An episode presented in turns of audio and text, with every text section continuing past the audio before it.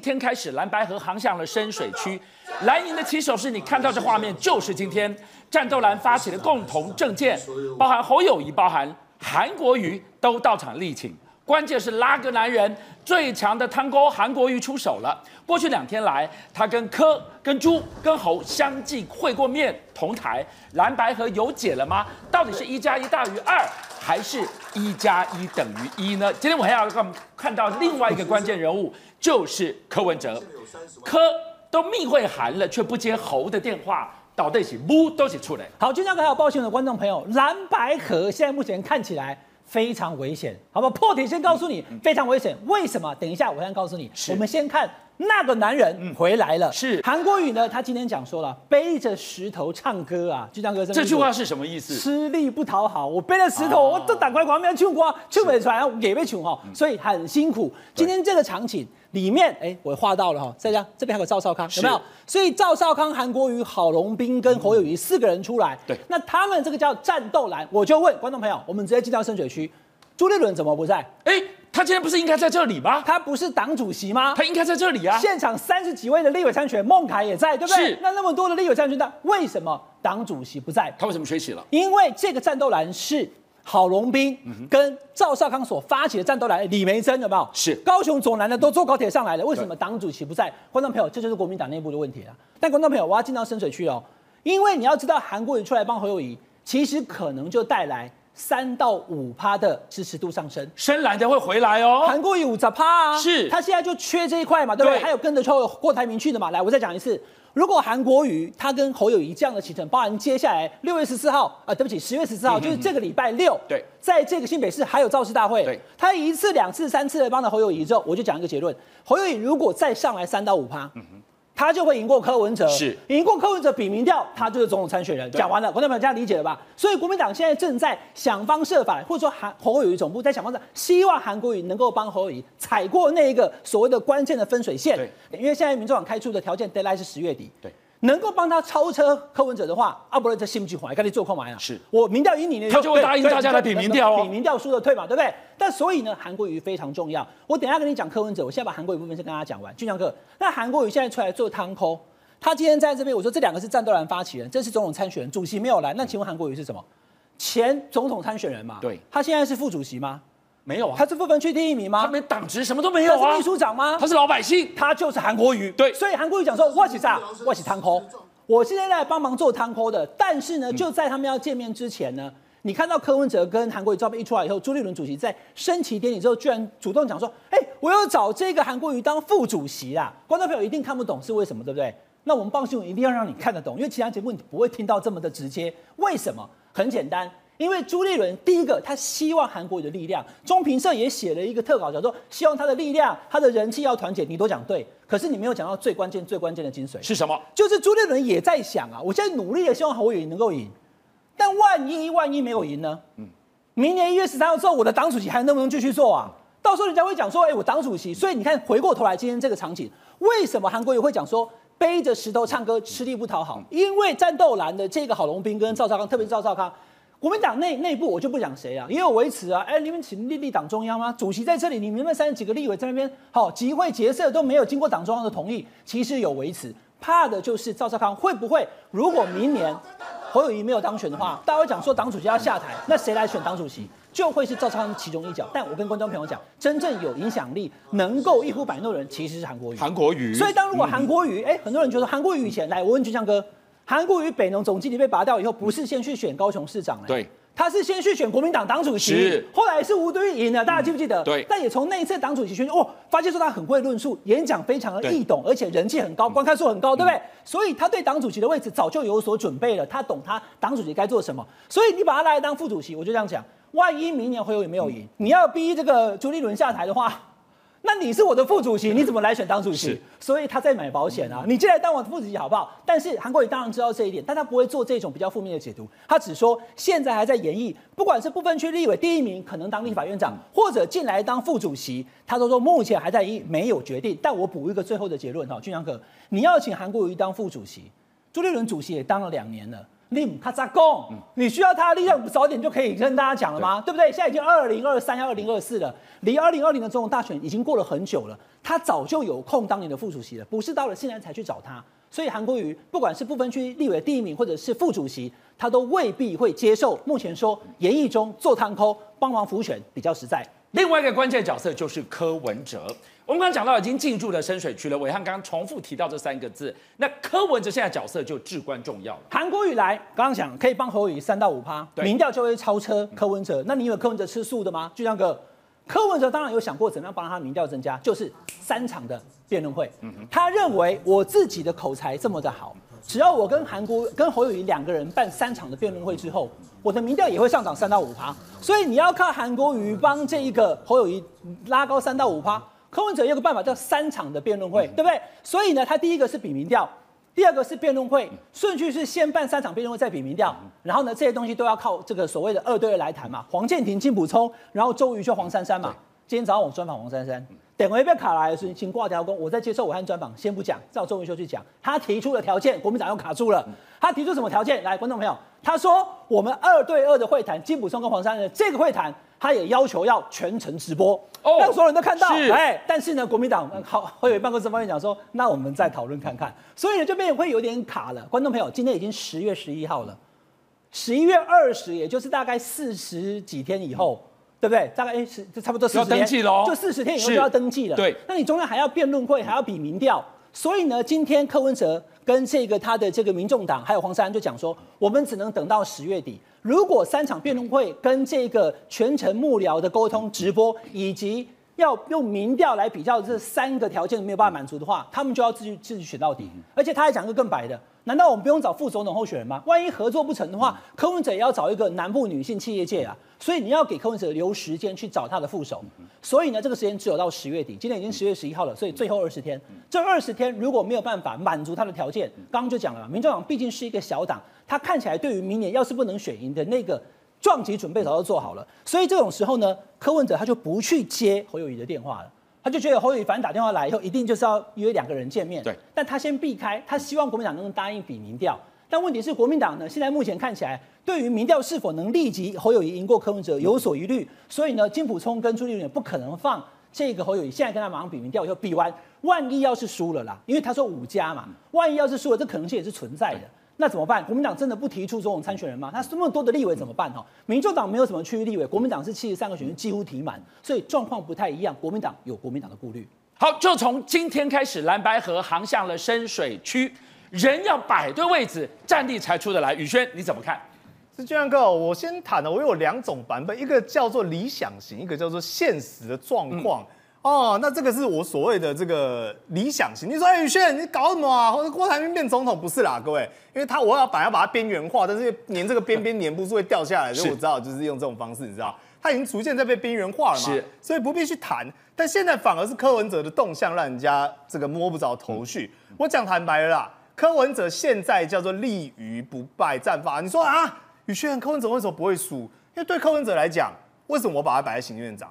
这个是他最差最差的一个状况，也就是，即便柯文哲退一万步，都在跟国民党如果合作，然后没有办法选总统，但他就现行的状况下，凭着他的民调，也可以要到这个行政院长嘛。但他现在所做的做法是什么？他想要把国民党玩气饱。你说宇轩真的假的啊？来，各位你看哦。现在的整个逻辑跟论述，他说：“哎、我就是要比民调，我不管，反正呢比到底，我要三场这个辩论会，五场民五家民调公司就是要跟国民党来输赢。第一件事情，时间请问来得及吗？对，啊，剩一个多月嘞，你这些东西他不用前不用前置作业吗？怎么可能会来得及？再来，你说真的比民调对不对？就现行的状况下来讲，柯文哲当然觉得对自己有利啊。为什么？因为他把所有蓝白合之间的压力都往国民党 push。”所以你看最新的民调，为什么侯友突然掉下来？这理由很简单嘛，他根本存心就是说，我现在你看是我要和啊，是你国民党不要啊，所以自然而然现在选民的期待是蓝白能够合作，而背后象征的意义是什么？下架民进党，我们不要再等了嘛，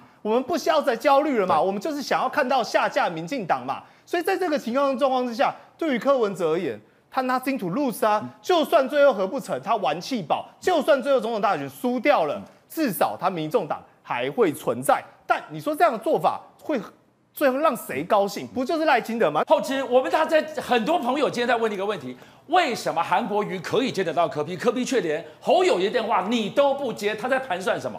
我觉得从柯文哲最近的的的态度来看呢，蓝白合要成要成是很难。柯文哲都把责任推给国民党，说啊，你侯友宜到底啊要先先讲清楚，你到底要讲什么，不然我跟你通电话要干嘛？然后又说国民党一定拖七拖八。但回过头来讲，你看你看柯文哲自己的说法，到底到一日大家都说欢喜欢斗啊，对啊，公公 K 戏啦，然后又又讲说什么一下又讲说输的退选啊，比民调啊啊又可以说输的又可以又可以好像又不用退选，然后现在又又又又变成说。呃，要要要三场的辩论，就是你现在不是漫天叫价落落地还钱，你是漫天叫价继续叫价。我来这边米给你用一把啊，给刚刚罢工啊，这这个这样大家怎么怎么可能谈得下去？他现在现在讲这些东西啊，哈，我先问啊，好，三场辩论很简单嘛，好，光电视台要瞧要不要瞧一个礼拜？三场三场各一个礼拜，三几几个位？你存三个位呢？你是要乔瓦固嘞？啊，十不是十一月二十就登记，我三个位啊，好，你。你瞧，你你辩论完之后已经登记完了，那还那还辩论什么？所以他他现在状况是说，他说国民党拖七拖吗，是他自己要拖时间嘛？他希望把这个时间拖掉，然后把责任责任推推给国民党。我今天问一句话了，就当然在但大家会讲说，哦，那个因为因为侯友谊他比较弱势，口才不好，所以不敢跟他辩论。你今天把侯友谊换成韩国瑜，好、哦，按照柯文哲的时时辰来得及吗？马西北夫啊，对不对？不是说不是说韩国侯友宜缺不缺战，是说按照你开这个条件不可能嘛？你今天有诚意说好，大家有哦一，比如说一场辩论，一场一场辩论直接民调，你或许还来得及。但你看今天客户，而且今天民众党来讲，我们等国民党的答复等到十一十月底，十月底十月二十登记，你怎么可能？他就是不要和，他现在状况很简单，就是说我看他认为就是和了也不会赢。那我现在的状况就是那就不要和，然后把所有责任。推给国民党，国民党推推过去之后，那这些泛蓝同期票会觉得说都是你侯友宜的问题，那所以这样的话，我民众党的不的得票才会增加。回过头来讲，我如果跟你合了，你又没有赢，我奉你为老大，我民众党的的部分去得票要下降。所以柯文哲从头到尾都没有要合的打算。所以梦啊，倒在你不都挤出来啊？柯文哲。今天早上啊，我们这个一起聚会啊，韩国瑜就在我旁边。我觉得韩国瑜真的一举一动，就是让大家有感受到他的镁光灯焦点。我今天讲两个部分呢、啊。第一，韩国瑜他有特别跟我在电梯里面讲一句话，他说为什么要出来当汤抠啊、桶哭啊？因为如果说没有人当汤抠啊，人民会很痛苦啊。没有桶哭，人民会很痛苦。所以现在看起来说，为什么要蓝白合？其实最根本的目的不是私利，不是私心啊，因为这是民之所民之所欲啊。六成的民众希望政党轮替，政党轮替现在唯一解唯一解方就是蓝白合，也因此再也要团结才有办法。六成民众政党轮替，这个是铁铮铮的事实。第二。蓝白河，如果说真的要往这个方向走的话，那我请教柯主席，你不接电话是什么意思？侯友谊打了好几次电话给你，你再怎么样，你接一个电话，或者说你看到未接来电回一个电话，让双方有个良好的互动，在一个平行的环境里面公开的交谈，这样子不是一个好事，不是一个美事吗？除非你心里是不是已经有排拒，或者说你心里另有打算。所以我们现在再来讲是说，如果今天要先。辩论再比比民调的话，抱歉，这不叫合作啊。合作是你有什么优势，我有什么优势，大家拿出来，然后一加一大于二，或是一加一等于二，至少一加一能够比二再大一点，这才叫合作，这才有合的意义。但如果说你今天先比辩论再比民调的话，那不就是扩大党内初选吗？或是变成是在野联盟初选？那如果说在野联盟初选，我们任何一个选过举的人都知道。有辩论，有民调，那不就已经自己内伤了吗？你还没有打敌人，你自己先内伤三分，那这样子最开心的是谁？不就是在旁边隔山观虎斗的赖清德吗？所以我们现在就讲是说，如果真的要合作，如果真的要达成六成的民众希望政党轮替的话，那当然应该是撇开这一些打打打闹闹，而是互相开诚布公的，大家把自己的优势跟核心价值拿出来，来去做一个合作的一个讨论跟谈判嘛。最后，我们必须要讲啊，现在蓝营的支持者为什么我们不希望口出恶言？我们不希望能够人情留一线，日后好相见。最主要原因就是因为，当真的合作，民调也不是一加一就一定可以马上高过于赖清德，尤其现在赖清德已经有三个多月的养精蓄锐了，他们准备了多少资源，正在虎视眈眈。也因此，我们希望是保留未来合作之后的一个空间跟爆发力以及弹性，互相的来努力往前冲。重点还是在于一月十三号的时候要达成六成民众的政党轮替，让台湾人民过好日子。我想这才是所有政治人物应该要摆在心里面的。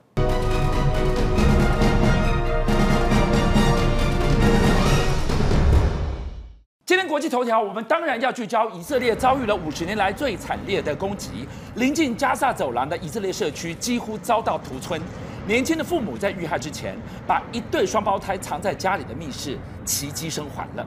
大家都要问，为什么哈马斯能够骗过地表最强的以色列情报组织摩萨德，而他们的火箭弹居然也能闪得过以色列最强的防空飞弹铁穹？昨天深夜。哈马斯才预告要血洗第二波，没想到就发动攻击了。事实上，我觉得，其实以色列来讲，他从来没有想过说，他们两个战力这么悬殊的哈马斯啊，居然能够啊奇袭这个以色列成功啊！所以对以色列来讲，真的非常的没面子，你知道吗？他们现在啊，就决定啊，用空袭的部分来报复所谓的哈马斯所做的这些。所以你看，他不断的去空袭所谓的加萨走廊啊。那这样的一个方式呢，事实上啊，哎，确实也达到一些效果。为什么？哈马斯就证实了，他们有两个高层呢，一个是负责这个所谓的呃这个领导经济事务的，另外一个呢是负责协调跟其他巴勒斯坦派系关系的这个重要的这个官员。两个高层都因为这样遇害了哦。那所以现在呢，对于这个哈马斯来讲，好啊，原先是我打你没错，但你这样打我，而且杀掉我两个重要人物，他现在告诉以色列讲说，好要打，是不是大家一起来打？他们现在决定继续来报复，甚至呢，他说，哎，我们不是乱打，为什么？我警告居民，你这边画面上面所看到，实际上他一次打了上百枚的这个火箭弹啊，直接呢往以色列这个地方来打，这个天女散花饱和式的攻击，你要怎么拦？而且他已经告诉临海的城市，给你们时间倒数计时，要跑快跑。话才讲完，他就发布第二波的血洗，哎，所以表面上好像，哎，我有兼顾到人道的这件事情，但是诚如你刚刚所说的，一次上百枚的这个火箭呢，老实讲，而且你看到那个打的那个位置，基本上是有位置他就打了，根本也没有管你是要打什么战略目标啊，所以对于这样这个所谓的加萨走廊啊，这些所谓民众来讲，哎，他们真的非常担心，为什么？第一个，你今天哈马斯这边啊，你先去打了这个以色列，但以色列报复的对象就是针对加沙走廊这个地方。好啊，那以色列其实狂轰猛炸的这个状态之下，第一个他们也活在这个所谓恐惧之中。可是哈马斯也讲，他说：“哎，没关系啊，我之前从你以色列这边，我有抓了不少的人质。接下来呢，你如果继续打的话，很简单，我每个小时我就处决一个人质。而且呢，哎，现在不是都有什么的直播画面吗？我就把这个画面直接直播给全世界。这么惨无人道的一个以牙还牙。”难怪以色列说这个真是比 ISIS 更残忍呐、啊！所以你看啊，之前啊，这个这个所谓哈马斯他们这些所谓的武装分子啊，冲进去抓人的时候，很多人都很担心，讲说，哎，这些被抓走的人是不是凶多吉少？像之前啊，他们不是冲进这个音乐节里面嘛，结果传出来有一个德这个德德裔啊，这个以色列籍的这个所谓的那个女模啊，她就说，哎，她被哈马斯给掳走了。结果呢，一开始的时候传出她很有可能是死掉，你知道？而且你看他们每次哦，这个抓到人之后，都把这些画面啊，都都放在这个网络上面，而且直接那个都是把尸首啊，那个放在卡车上面，类似像游街这样。结果呢，没有想到这个女模的这个妈妈，她就突然讲说，她已经收到讯息，讲说她的这个女儿啊，其实没有死掉。她说呢，是被他们掳走，没错。但是呢，希望当局赶快去救人啊。所以你把她全身。一丝不挂的游街，这简直是羞辱至极耶！所以你可以看得到，其实以这个哈马斯来讲啊，他们其实老实讲，你有政治上面的目的，这是一件事。但你用非常残忍的手段来进行屠杀，甚至啊去羞辱这些尸体的时候，就让很多人啊非常非常的生气。而且呢，你知道哈马斯现在就传出来讲说，他们其实只要入侵一个地方之后，就开始进行所谓的大屠杀。那结果现在讲到说，有一个村庄，有个这个村落的部分，已经有两百个人惨死，甚至他们其实还找到说什么，你知道有将近四十具的这个婴幼儿的这个这个遗骸啊。但是呢，其实的尸首都很不完整的，你知道，所以对很多人来讲，都觉得说，哎，你今天哈马斯啊，用这种所谓奇迹的方式去攻打这个所谓的以色列，你想要达成政治目的，这是一件。但你用这么残忍的手段，可以让大家所接受吗？那你看哦，其实同样画面在巴勒斯坦这个地方，其实也让人家觉得非常非常难过。为什么？当时啊，在经过这个所谓炮火的这个攻击下，你在画面上面所看到，事实上这是一个爸爸，他怀抱里面的那个小孩子是他的这个女女女儿，你知道？可是我真的必须讲，为什么画面必须马赛克？因为这个女婴其实已经死了。啊、然后呢，她不是睡着了，她不是，因为她爸爸冲到医院去的时候，发现他的女儿已经已经上身了，然后他还把他女儿抱起来，一直放。在他的怀里面，就给他拍说一切都过去了，叫他不要紧张，你知道？所以很多人看到这个影片，其实都非常非常的难过。所以我们就回来看了，说以这一次的这个战争的状况来讲，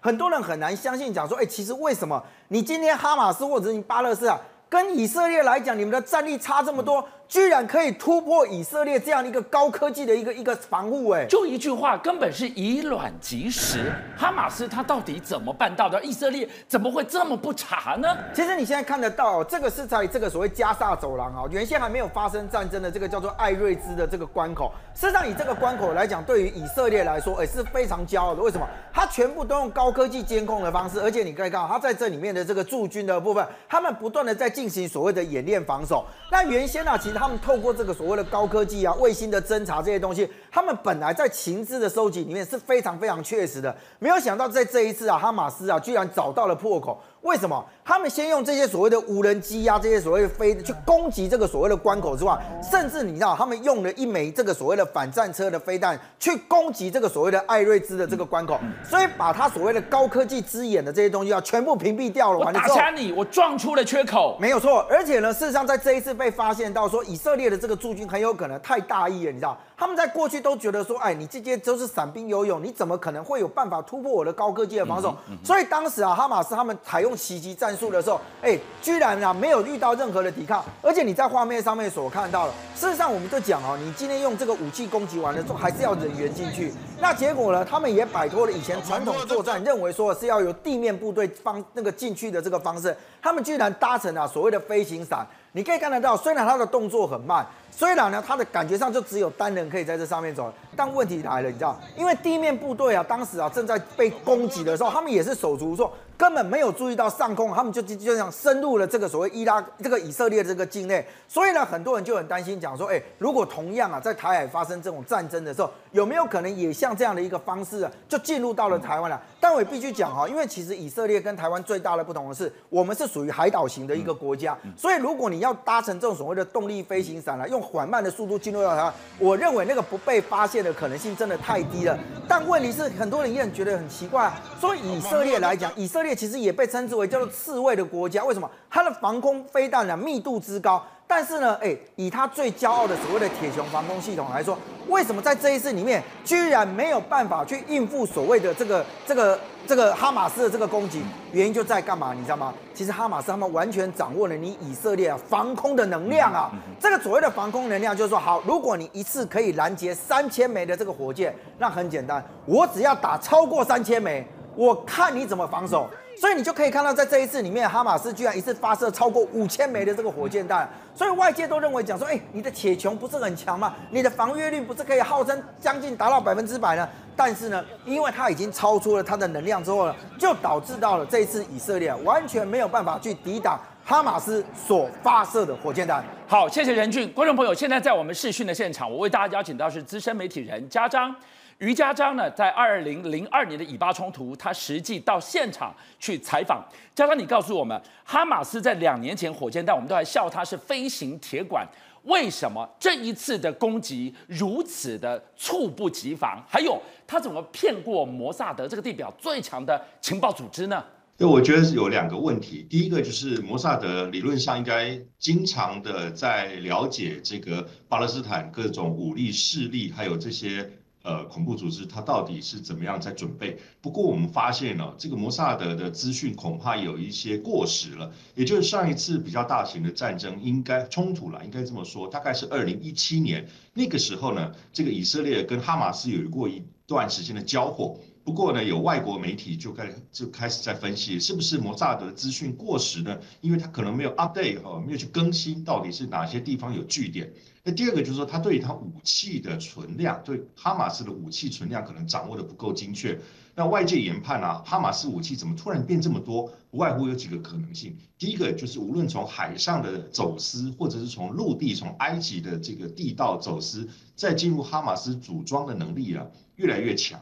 那第二个就是说，在哈马斯本身内部自己呢能够做兵工的专家，自制生产的能量也越来越高。那生产能量越高，而且它是分散在生产的时候，你很难掌握到它到底是在哪里生产，以及生产的数量是多少。我我猜想，外部的推测有几个原因，一个可能是包括像伊朗或者某些国家具有制造飞弹能力的国家背后指导。虽然这些国家都是在台面上是否认，也无法证实它到底程度帮助的程度有多深。那我想，因为这个哈马斯早期他们也知道，这个火箭射出去以后，恐怕飞不了几百公尺，甚至几公里就坠地，而且不够精准，因此它需要更精密的方式。那现在因为科技的进步呢，有一些呃，透过 GPS 或者是无人机。或者其他的导引的方式，它已经获得从初阶进展到能够相对较为精准打击的这样一个呃能力。那我认为这个哈马斯在武器的制造或者是取得情报或者是一些呃协助的方面来讲，是确实比二零一七年那一波冲突以来这几年成长增进了多很多的这个能力。加上二零零二年你的以巴冲突这个专题拿下了卓越新闻奖。对于整个从以巴冲突再看回来台海的冲突，这一次的战争，我们应该得到什么样的警示或者启发呢？我我过去二零零二年在那一波攻击的时候，我去过当地采访，他们的人就跟我讲，他们也没有想过恐怖攻击呢发生在以色列希伯来大学里面。就是他们攻击的点已经超乎你的想象，这件事情已经不能用想象去想这个安全问题。所以在台湾来讲，我们恐怕也要去思考，如果我们真的面对的这个威胁，它会用什么样形式，而不是用想象去做准备，这是很重要。那其实当然就是说，这个会不会引起呢？全世界认为台湾的危险或安全问题会升高呢？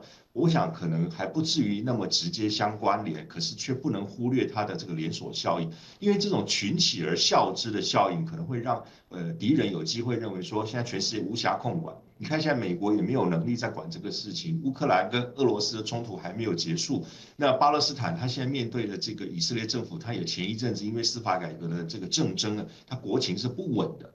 所以这种空窗期或这种不稳定的期间呢，其实是我们台湾在做各种防卫准备的时候，更应该时时刻刻戒备的一个呃需要关注的点。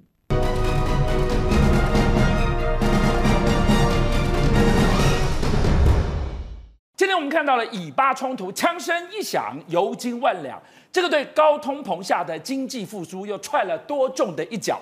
今天晚上，带我们来看看，从寿司郎喊涨，珍奶。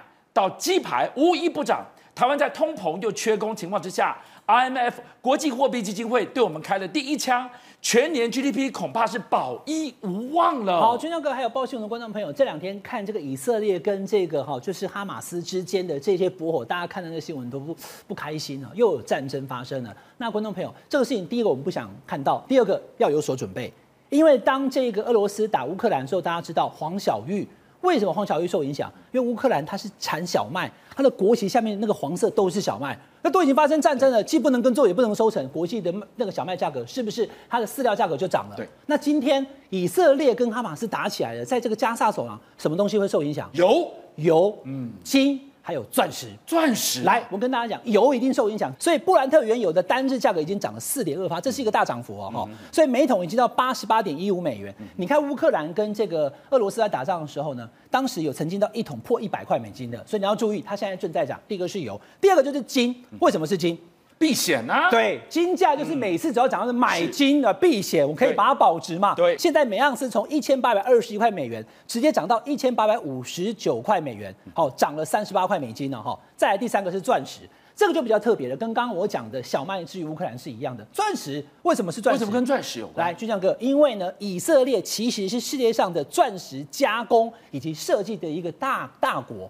它它虽然国家很小，只有九百万的国人，可是呢，它对于钻石的设计跟加工呢非常有技术。对，所以当它已经发生战争的时候，接下来这一块就会缺。所以呢，钻石、金价还有油价。因为这一场战事的发生，三个通通波动，而且一直往上涨。好，这个一道一道的浪头离我们并不远哦。再来，往下带我们来看到高通膨、缺工、台湾基础已经非常努力要去复苏，已经很困难了，居然被 IMF 国际货币基金对我们扣了扳机了。对，因为其实我们现在目前这个相关的这个部会哈，我们的国发会还有我们的经济部，它所评估出来我们的这一个经济成长率呢，其实是看好的。但是呢，IMF 国际货币基金组织却对我们看坏。你要知道哦，原本我们成长率的时候，IMF 是四月的时候，现在是十月嘛，半年前评估我们是二点一呀。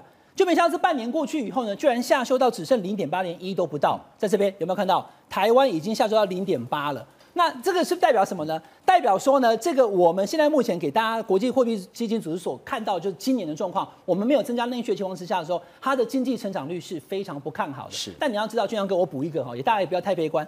同样是 IMF，他所预估的二零二四明年台湾可以到三，是他认为，因为现在现在掉的关系，以后会再上来。不过你得先把这二零二三年给过完。对，那现在目前这个经济成长率下修的这个原因，跟我们台湾现在目前国际的情势，还有通膨，以及我们的内需没有增加都有相关。这个东西要提醒大家特别注意。好，你说到通膨，今天就特别有感，大家都在讨论这一家寿司郎，哇，一口气几乎全线喊涨呢。因为你要知道哈，一盘一盘这样吃，寿司郎它是回转寿司，一盘一盘这样吃。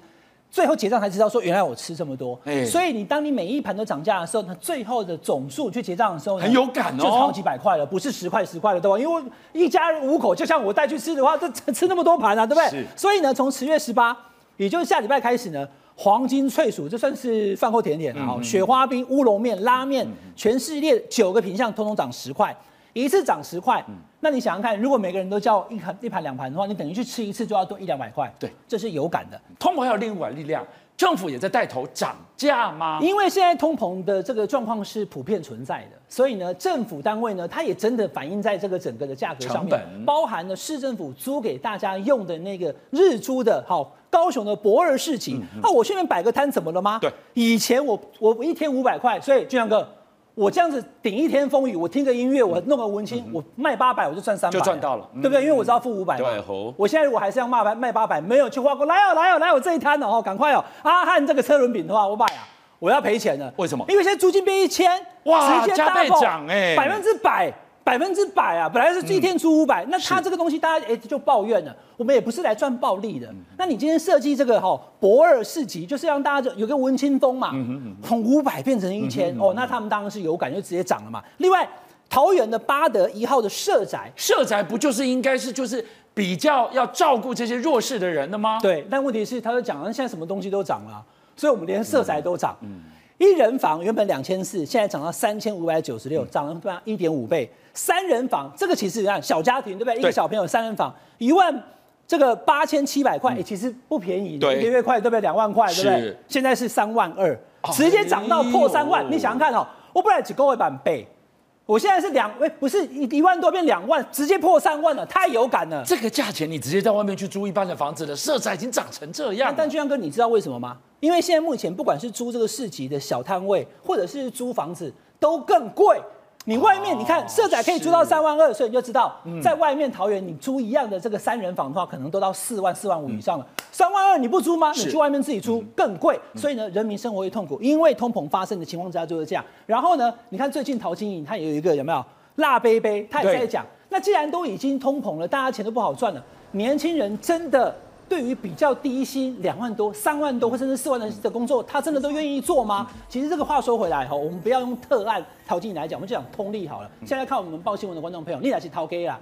事实上，很多人都跟我抱怨，我的工作摆在那边，可是年轻人好像不太愿意做，因为他觉得对他觉得吹波刚啊，他觉得薪水不够。有人讲说才三万多我才不做，我告诉你，什么样的薪水？四万多五万多一样也有人不做，因为他看工作的性质。那以这种这种餐饮业的外场要跑来跑去的，三万多有人就嫌低了，因为在百货公司设柜嘛，所以呢他就把它撤掉了。网络上有很多人去出征，哦，就是说陶晶莹怎么样？你是挂老板，你给的薪水太低。但我要跟大家讲哈，因为每一个人对于那个他的薪水的那个哈期望值不一样，有的人两万八他就做了，对，但有的人到三万五四万他还不肯做。所以呢，不是说我只要开出条件就一定找得到，而且他找到认真工作的，每天都迟到都不来，我。怎么办呢？哈、嗯，所以呢，其实不止我们刚刚讲消费者困难，老板其实也觉得很困难。那我每次都要讲美国商会，因为在台湾有设厂，在台湾有公司，他所提出的建议你都要听。来，观众朋友，我们再加日本，美国跟日本跟台湾最亲近的、啊，日本的工商发表，工商会也一样发表对台湾他们的的建白皮书讲什么呢？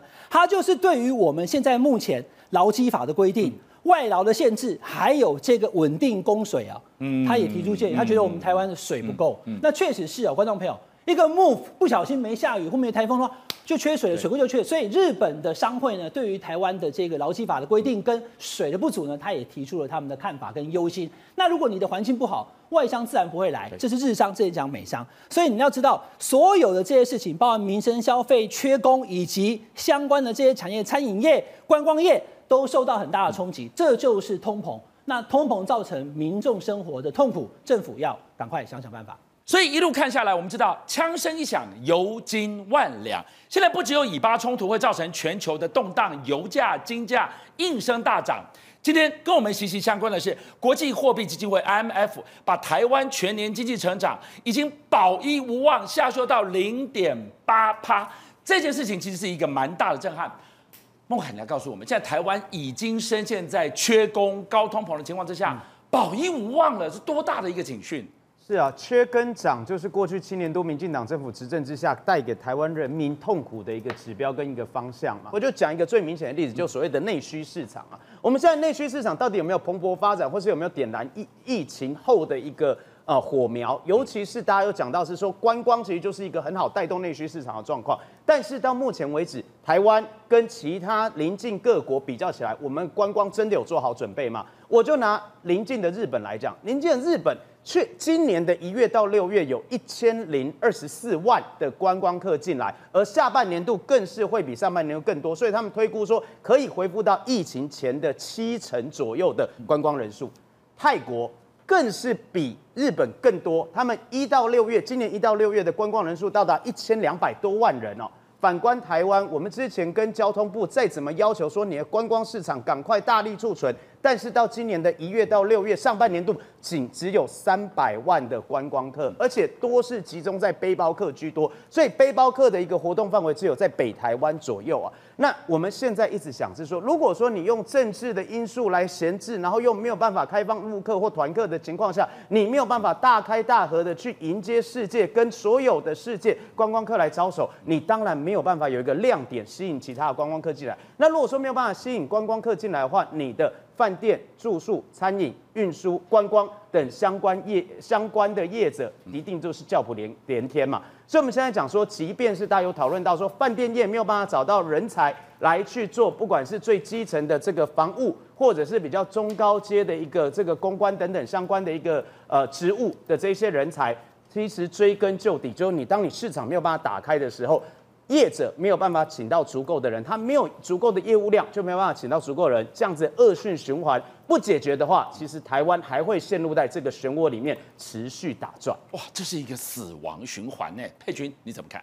整体来说，台湾从去年底到这个目前为止的经济状况并不是很好。这个一方面，景气的这个灯号从去年十一月开始连续是十一个象征低迷的蓝灯哦。是。今年 IMF 做出零点八的成长预测，已经比这个年初的时候下修了百分之一点三，然后也比主计总处在这个八月的时候做出的百分之一点六的预测来的低。可是。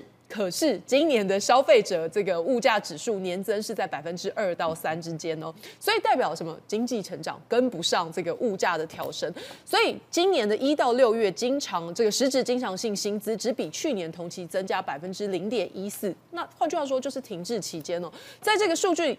都是九月国发会根据经济情势的简报内容。那代表刚刚说的疫情之后，大家会出门花钱，可是你口袋里面能花的钱不一定跟着变多。那旅宿餐饮业可能没有人买单，那对人力的需求就要面对这个加薪或者是征才上面的考量。所以其实最近很多店收掉，名人的店也收掉。我我听过能够撑下来的北部餐饮业者是寄出什么方法？提供员工宿舍。员工宿舍可能每一位这个你雇佣人的成本可能会上升五到八千，可是你把这五到八千直接再加薪，不一定留得住本地人才。是，可是这五到八千是用在员工宿舍，吸引北漂族上来之后，稳定性还有归属感都会变高。哎，这个有道理，难怪 你刚看到 这是实例，对不对？我的朋友在台北做餐饮的大的连锁店，他用的方法就是提供员工宿舍，然后从中南部招人上来。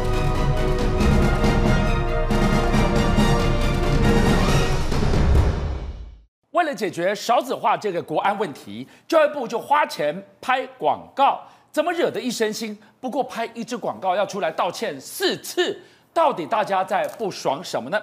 宇轩带我们来看到，原来问题不在撒钱补助。拍片要你生小孩，问题在低薪呐、啊。是，就像刚这个广告一出来，大家说，哎、欸，这根本就是什么反生育嘛？看本来还想生，考虑说我是不是生一个还两个？看完之后还先不要。到底在拍什么呀？老公的反应最大，老公快吓死了。为什么来？我跟各位讲，这支广告里面特别谈到一件事情，叫做公仔。哦，但公仔并不是重点，重点是老公的兴趣跟喜好嘛。嗯、就是呢，老公有想要买的一个公仔，然后特别委托说，哎、欸，妈妈妈妈，帮我代收这个包裹好不好？嗯，不然呢，满心期待想说，哎、欸，我可以拿到我想要的东西，这个人兴趣喜好嘛，就被妈妈拿着这个货款跑去买什么？买育婴用品呐、啊。哦，而且重点是整个整个广告里面的氛围呢，是在嘲笑这个老公，还说，哎呀，为什么我的公仔呀、啊，还有这种哭喊啊、求救这种声音。所以大家就想说，哎、欸，不是啊，我作为一个爸爸，我有我自己的兴趣，你何必把我剥夺呢？所以你的意思在告诉大家哦，往后你如果生小孩，尤其是爸爸，你都不能拥有什么兴趣，不管你喜欢公仔、打电动还是干嘛、唱歌、看电影，通通都不行，都会被没收，而且会被老婆以及自己的妈妈给嘲笑。好，我们看到这一支广告。拍片的就地声音呐，解决少子化的问题。结果这支影片不拍便罢了，拍下去教育部要出来道歉道四次啊！对，最了不起的是这个影片倒赞四千个，各位，我先讲，你什么时候看过教育部的影片这么热门了？根本平常没人在看呐、啊，所以教育部现在真的是跳出来频频道歉。第一次道歉用谁？还推小编出来说，哎、有一个小编叫雅婷，我也不知道雅婷到底何方神圣，但就叫雅婷出来道歉。结果雅婷道歉，大家说，哎、你教育部有点担当好不好？不要什么事情都推给小编。好，就教育部的脸书也出来道歉，但教育部的脸书出来道歉说也不是人啊。最后是谁？连潘文忠自己都发文道歉，而今天是第四度，四度为了这一支广告道歉，是潘文忠本人终于出面了，说我。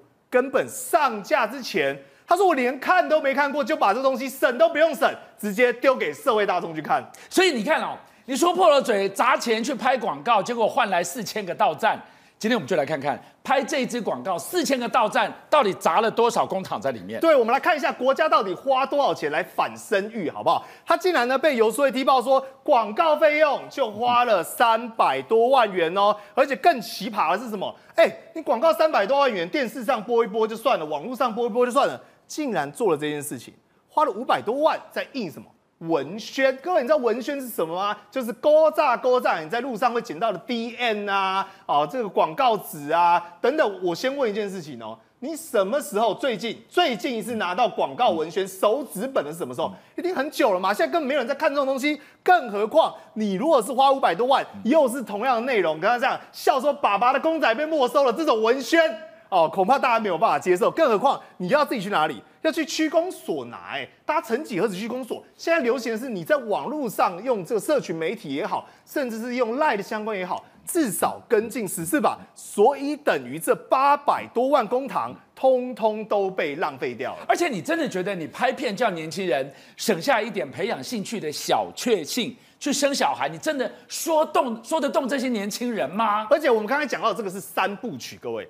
第一部曲没收公仔，把公仔的钱拿去买育婴用品，对不对？你已经很愤慨了。不好意思，还有前两部我要讲给各位听。另外呢，他们讲第一部的时候，既然发生什么，发生说原本这个丈夫说，哎、我的。赚钱养家，马上被老婆纠正说不对，是我们赚钱养家。我觉得这个没问题，对不对？现在本来很多双薪家庭，男女平等嘛，这个我可以接受。但下一个又来了，老公说我想买游戏机，就老婆一瞪，妻管严，马上改口说没有没有没有，买吸尘器。等一下。公仔也不行，连玩游戏的权利都要剥夺，到底这个丈夫有多惨？对不起谁？何况他还有另外一个，就是他包括他现在生了一个小孩，他妻子呢肚子里还有一个。他说我们以后呢怎么样？他说哎、恐怕就可以玩机器人了。老公很高兴嘛，因为生小孩嘛。就老婆说哎，你看我要照顾三个小孩子，有够惨。再度把老公对机器人的喜好。